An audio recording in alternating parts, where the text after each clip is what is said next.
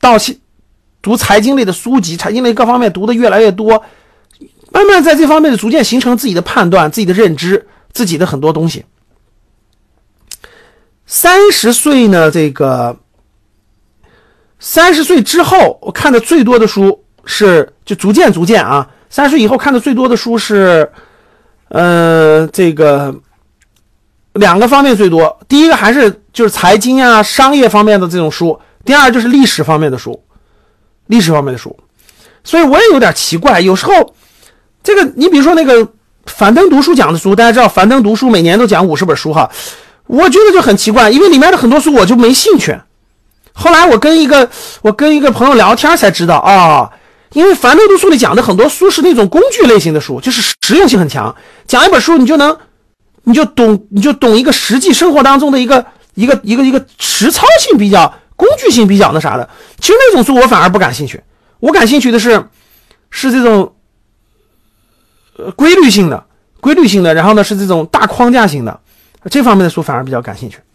啊，所以这个就不太一样。工具性的书我我不我不太感兴趣，我我我就不愿意，我就去学那些我觉得没用。但是我我喜欢的就是这种像历类似于历史类的，类似于军事类的、战略类的，呃，有纵深感的，就有纵深感的，我我比较感兴趣。或者是这种呃是这种这种是行业性的商业领域当中的这这种的就比较感兴趣。啊，是的，我喜比较喜欢道层面的，然后呢，给大家分享了我的这个这些这个这个这个这个成长的历程呢，我就想告诉大家，啊，这个每一个这些建立吧，啊，每一个知识体系，每一个知识体系呢，我觉得都是都是从通过大家的这个逐渐的成长而得来的，啊，不是都不是一蹴而就的，都不是一蹴而就的，都是这种经历养成的。所以呢，从我的经历出发啊，商业思维是可以通过有意识的训练提升的。这点我可以给大家证明，通过我自己的给大家证明。那你想成为什么样的人？我想跟大家说是，你想成为什么样的人，你就多看这类人的故事和案例。举个例子啊，比如说，回想我我的这个例子，我想成为，我想从商了，我定完目标想从商之后呢？我看的很多案例呢，这都那就都是这个领域当中的。为什么呢？因为，比如说我我我要走什么样的路，比如我要走从商这条路，我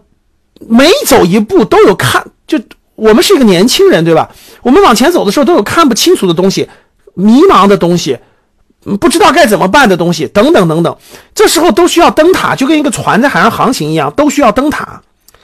第一呢，都需要灯塔，就要灯塔；第二，需要榜样，就他永远需要这种东西在前面指引你，指引你才能走得下来。如果没有这些东西的话，你是走不下来的。所以，无论从后来毕业之后，还是很多年，为什么看这些书呢？就这些上面的故事，我就觉得它很真实，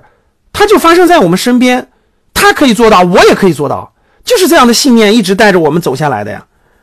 我举例子，比如说自己创业的时候。在创业的时候就会很很孤独啊，没有人跟可以跟你分享啊，很孤独啊。孤独的时候，你身边有没有创业的人？还不像现在有各种什么这会那会，你还能找一帮创业的人交流。当时是没有的呀，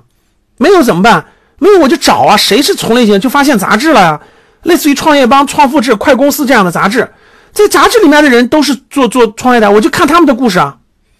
对吧？就看他们的故事呀，比如他们里面有。有做有做各个行业的，但是当我发现其中有某个人做的行业跟我一样的行业，比如说我做教育的，当我发现其中报道俞敏洪也好，报道报道这种新创业的公司做教育的公司，我就看的特别认真啊，我就看别人是怎么做的，哎，别人这种方式方法可行，我能不能试一试？哎，别人的这种案例，别人就是别人没有别的方法，就是在报纸上打广告，哎，我能不能试一试？别人到超市里做地推能成功，我能不能试一试？因为它里面都是这样的案例啊，各位，